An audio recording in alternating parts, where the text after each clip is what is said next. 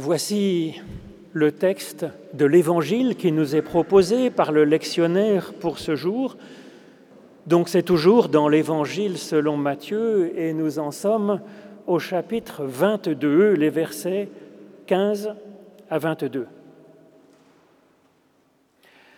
Les pharisiens allèrent se consulter sur les moyens de prendre Jésus au piège de ses propres paroles.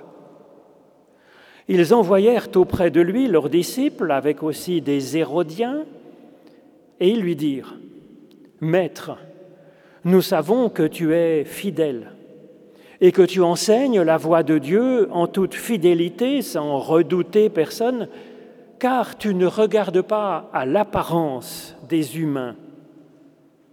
Dis-nous donc ce qu'il te semble. Est-il permis ou non de payer le tribut à César? Mais Jésus, qui connaissait leur méchanceté, répondit, Pourquoi me mettez-vous à l'épreuve Hypocrite? Montrez-moi la monnaie avec laquelle on paye le tribut. Ils lui présentèrent un denier. Il leur demanda, De qui sont cette image et cette inscription? De César, lui répondirent-ils. Alors Jésus leur dit, rendez donc à César ce qui est à César et à Dieu ce qui est à Dieu. Étonnés de ce qu'ils entendaient, ils le quittèrent et s'en allèrent.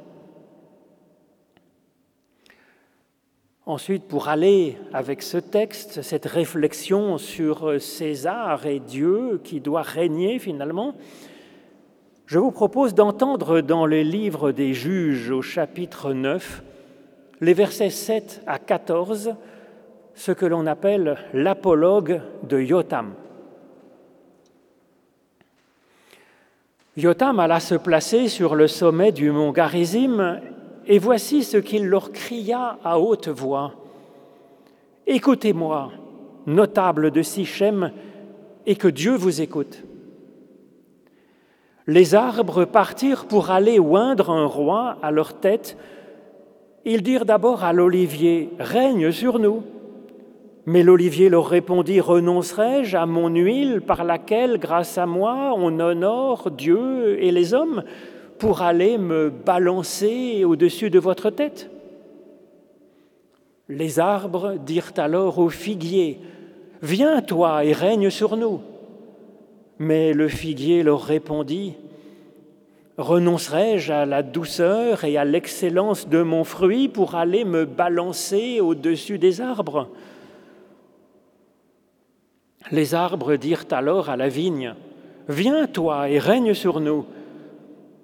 Mais la vigne leur répondit, Renoncerai-je à mon vin qui réjouit Dieu et les hommes pour aller me balancer au-dessus des arbres alors tous les arbres dirent au buisson d'épines, Viens, toi, et règne sur nous. Et le buisson d'épines répondit aux arbres, Si c'est de bonne foi que vous voulez me donner l'onction comme roi sur vous, alors venez, réfugiez-vous sous mon ombrage, sinon un feu sortira du buisson d'épines et dévorera même les cèdres du Liban. Ô Éternel, par l'étude de ces écritures anciennes, ouvre-nous maintenant à ton souffle de vie, au nom de Jésus-Christ. Amen.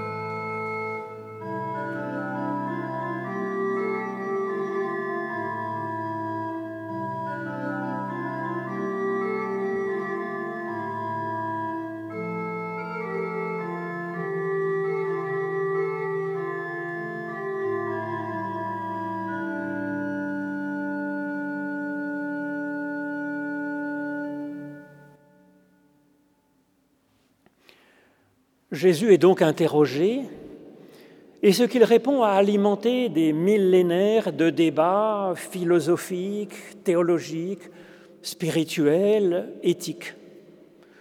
La question posée est un piège, bien sûr, car cette question est complexe. Verser l'impôt à César, est-ce que ce n'est pas prendre un peu César finalement comme un dieu auquel on donnerait une offrande? Or, il n'existe qu'un seul Dieu. Et sinon, si on ne donne pas l'impôt à César, cela veut dire qu'on refuse euh, les magistrats, qu'on refuse le gouvernement civil, et pour le remplacer par quoi? Est-ce qu'on n'aura pas des guerres, des chaos?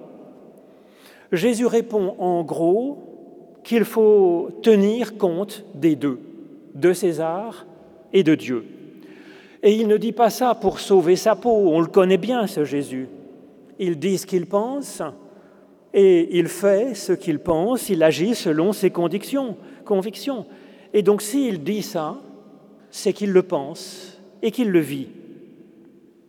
Pour ce qui est du règne de Dieu, il passe son temps à en parler. La plupart de ces paraboles servent à nous expliquer un peu de quoi il est question. Et puis il dit que le règne de Dieu, il est déjà là, il est en nous, il est entre nous et il est encore à attendre, à préparer, à accueillir. Quant euh, à ce qui est du rapport avec César, Jésus ne dit pas un mot, n'a pas un geste pour remettre en cause le pouvoir des Romains, ce qui choque bien sûr ses contemporains, quelques-uns. Et puis quand euh, ses disciples veulent faire de lui un roi, à plusieurs reprises, il refuse acclamé par la foule montant à Jérusalem, au lieu de se diriger directement avec euh, ses disciples euh, vers le palais du gouverneur, il va plutôt vers le temple pour euh, nous rappeler que ce serait pas mal de mettre un peu la prière au centre. Donc, Jésus reconnaît et Dieu et César. Alors reconnaître César, ça ne veut pas dire l'adorer comme un dieu, ça peut être lui accorder une autre place. C'est un petit peu, je pense, ce que propose Yotam, et il me semble que la position de Jésus est assez proche de cette voie-là de la Bible hébraïque. En effet, les trois premiers arbres de cette parabole de Yotam évoquent trois réalités spirituelles majeures, évoquent donc ce que Dieu apporte à l'humain. L'olivier et son huile, ça évoque bien sûr dans la Bible la bénédiction de Dieu, les bénédictions de Dieu sur le corps, sur les esprits. C'est aussi cette vocation qu'il adresse en chacun pour travailler en équipe avec Dieu. Le figuier, c'est moins connu peut-être parce que c'est plus dans la littérature, euh, dans le Talmud, la littérature rabbinique, le Talmud évoque le figuier comme l'étude de la Bible. D'ailleurs, on voit Nicodème au début de l'Évangile selon Jean qui est assis sous le figuier. Et ça évoque la multitude des interprétations personnelles de la Bible, autant d'interprétations possibles de chaque verset de la Torah qu'il y a de graines dans une figue.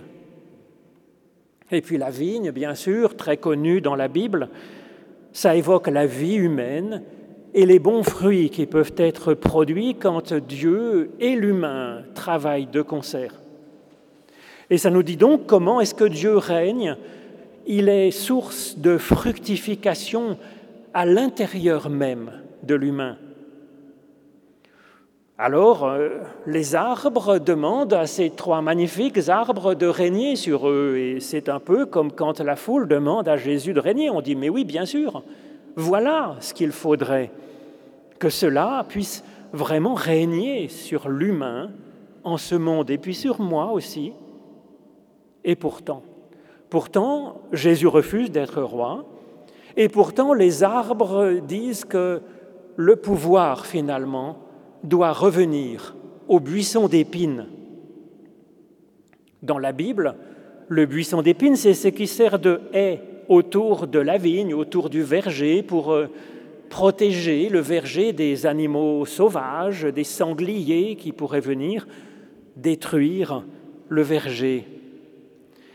Donc effectivement, la haie, c'est un, un rempart contre les animaux sauvages. Et César, c'est bien cela son rôle. Par sa force, sa résistance, ses épines, il s'oppose, il fait rempart contre l'humain sauvage et puis contre la nature sauvage aussi, qui nous agresse par ses maladies, ses catastrophes. Et puis ensuite, le rôle de César est de laisser libre l'humain dans la cité. Il euh, établit la paix, il construit des hôpitaux, des écoles, mais ce n'est pas le rôle de César de nous dire qu'est-ce que nous allons faire, hein, quelle route emprunter, qu'est-ce que nous allons faire de notre bonne santé et qu'est-ce que nous allons penser avec notre intelligence éveillée à l'école. Ça appartient à la liberté de chacun. D'ailleurs, Dieu non plus ne nous oblige pas à penser quoi que ce soit, bien sûr. Comme Jésus, il intervient plus pour euh, poser des questions, susciter un questionnement. Son règne, son pouvoir, c'est plus de nous réconcilier avec Dieu, d'être un chemin vers Dieu, de nous apporter peut-être de la sève à notre vigne, peut-être à mettre un peu de fumier au, creux, au pied de notre figuier, d'arroser peut-être notre olivier, de le tailler peut-être pour qu'il produise plus de fruits. César gouverne les peuples, il fait des statistiques pour lever l'impôt, pour chercher aussi euh, des nombres de personnes suffisantes, pour construire des routes, pour équiper son armée. Mais pour César, s'il a besoin de 1000 personnes ici et puis qu'il en tombe 100 grâce à ses statistiques, il va en chercher 100 autres pour les remplacer. Pour Dieu, ce n'est pas pareil, la personne n'est pas interchangeable.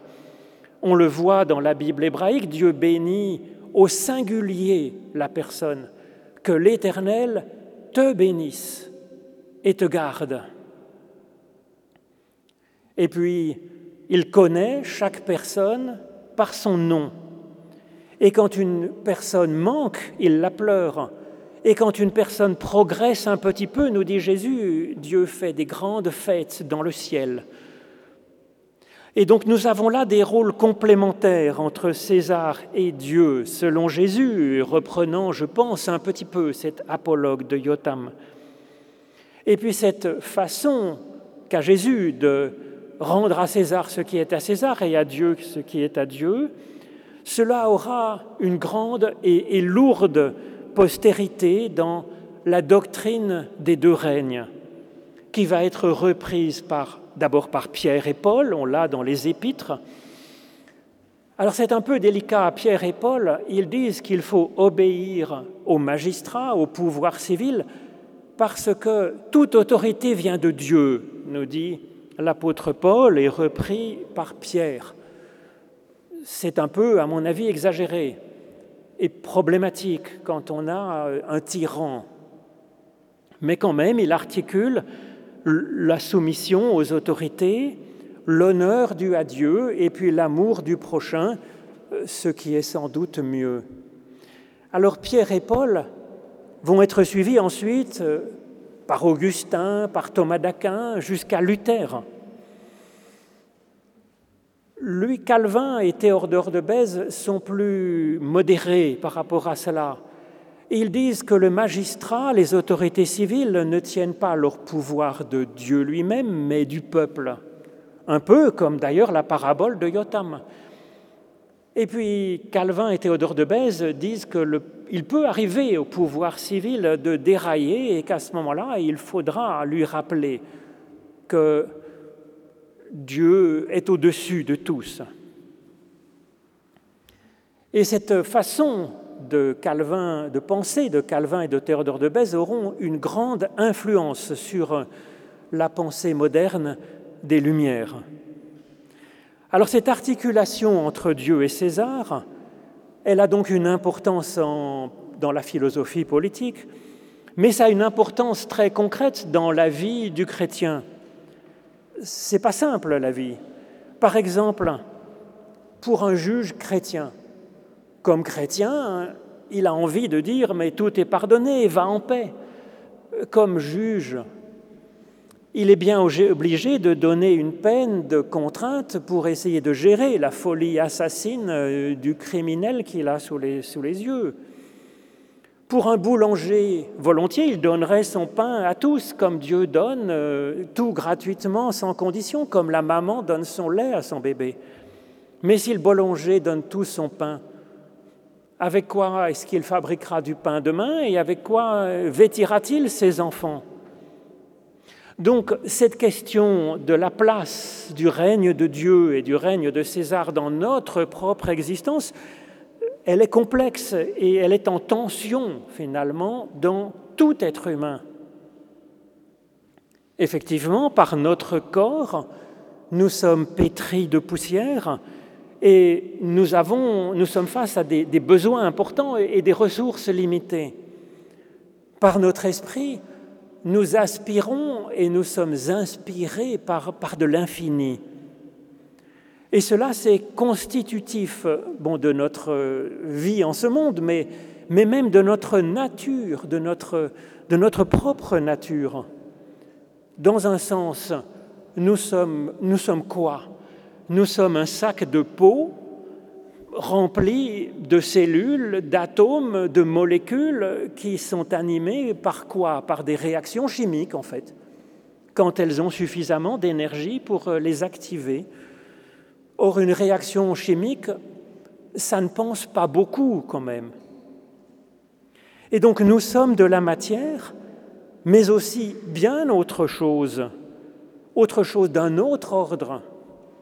Ce qui fait que si tout d'un coup je le décide, je peux lever le bras. Mais c'était imprévisible il y a encore une heure que j'ai envie de lever le bras et que je lèverai le bras. Il y a là comme un, début de liberté. C'est très peu, mais c'est déjà immense. Et puis il y a encore bien plus. Se sentir être une personne parmi les autres personnes. Et puis espérer, et puis aimer, et puis avoir envie de créer du beau, du neuf, du jamais vu. Tout cela, c'est bien plus que de la chimie des molécules. Alors que sommes-nous? Sommes-nous une âme dans un corps? La Bible dit que non, que nous serions plutôt un corps animé.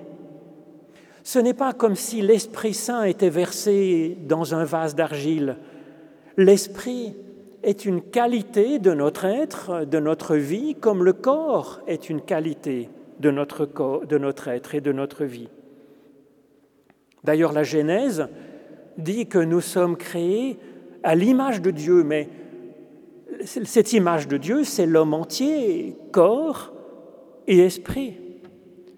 Et puis l'évangile selon Jean nous dit que en Jésus, on a vraiment vu la parole de Dieu qui a été faite chair. Elle a été faite chair, c'est pas versé dans un corps, c'est un corps animé par la parole de Dieu, par un souffle divin. Alors oui, par le corps, nous sommes des réactions chimiques et nous, sommes, nous avons une vie dans ce monde avec des ressources limitées. Et puis par notre esprit, nous participons à l'infini. Notre personnalité, notre regard, nos interactions, par la foi, nous sommes inspirés par l'infini. Nous appartenons entièrement au règne et de César et de Dieu, par nature. Ce qui fait que nous sommes toujours comme assis entre deux chaises, comme insatisfaits finalement. Alors cette insatisfaction entre le fini et l'infini, ça pourrait être source d'inquiétude, d'angoisse, de désespoir parfois. Quand on sait que c'est normal d'avoir cette sorte de tension entre le fini et l'infini, nous pouvons transformer cette, euh, insatisfaction finalement en aspiration à l'infini, en inspiration en, regard et sentir cela comme une promesse d'infini, d'éternité. Alors donc la première lecture de ce récit, elle articule César et Dieu et dans ce monde entre les pouvoirs et dans notre action, notre vie en ce monde et puis même dans notre nature entre corps et esprit. Mais quand on regarde ce texte biblique dans le détail, cela nous ouvre à une autre lecture encore. Une lecture qui s'intéresse à notre façon de regarder l'autre, notre prochain et nous-mêmes, de le regarder sur son visage et même dans, notre, dans son visage. Alors cela nous invite à relire le philosophe Lévinas, passionnant philosophe du XXe siècle. Mais vous allez me dire, où est-ce que je vois cette insistance sur regarder le visage et dans le visage dans ce texte?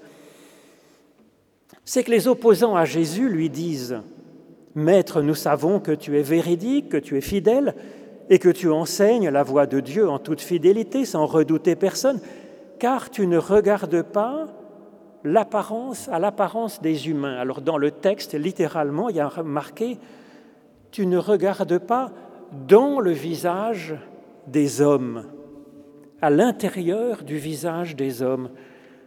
Alors évidemment, c'est une accusation fausse. Jésus, bien sûr, regarde la personne qu'il a en face de lui. C'est systématique dans les récits, en particulier dans les récits de guérison de l'Évangile. Il passe et il voit la personne. Mais là, en plus, il voit à l'intérieur du visage de ces personnes qu'il a en face de lui, puisqu'il voit l'écart entre la personne et puis son, sourire, de, leur sourire de requin, il voit à l'intérieur qu'ils ont une autre, autre chose que ce qu'ils présentent sur leur visage. Cela veut bien dire que Jésus regarde et le visage et l'intérieur. Quand on a lu cette introduction à regarder le visage et dans le visage, on peut lire autrement cet appel que Jésus propose dans la suite à propos de la pièce de monnaie.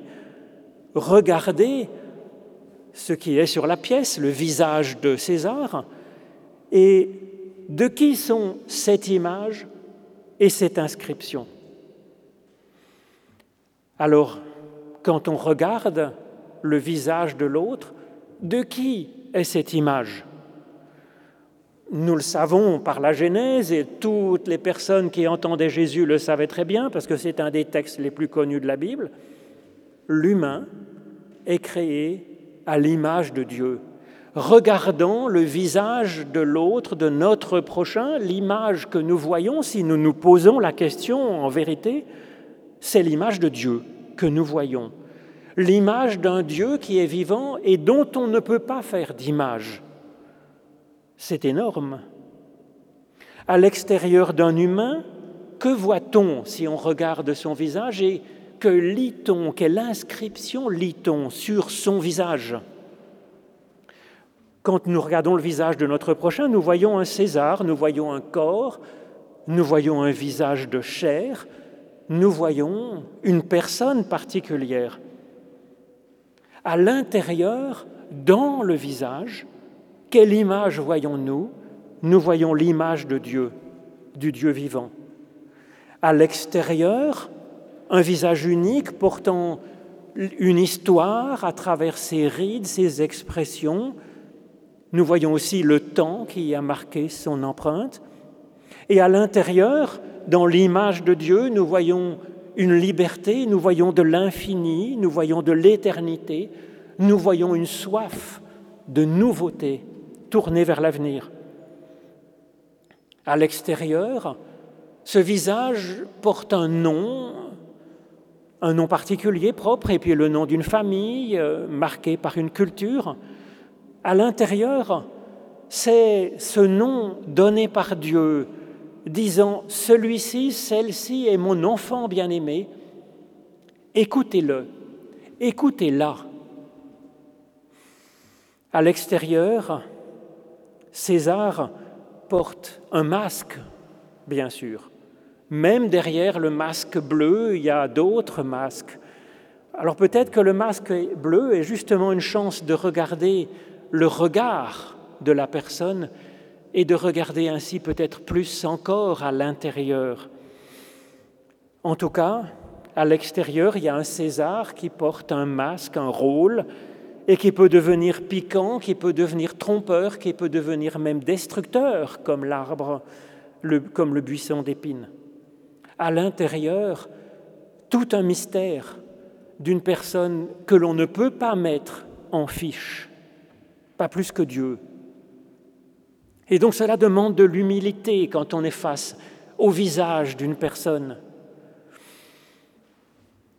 Qu'est-ce qu'on peut en dire? Qu'est-ce qu'elle me dit? Qu'est-ce que me dit ce visage, cette inscription? Quelle soif de cette personne qu'elle ne peut pas dire avec ses lèvres. Quelles pleurs sont à l'intérieur de ce visage. Quelle envie d'offrir, d'apporter quelque chose au monde et à moi. Alors rendre à César ce qui est à César et à Dieu ce qui est à Dieu l'infiniment particulier de ces deux dimensions de la personne qui est en face de moi, infiniment touchante et par son visage et à l'intérieur de ce visage. Côté César, oui, dangereux et si touchant, si puissant et si fragile, et par son côté divin, si extraordinaire qu'un vertige nous prend quand nous voyons en vérité la personne et peut-être aussi une espérance folle dans l'humain et dans cette personne en particulier. Que Dieu nous soit en aide.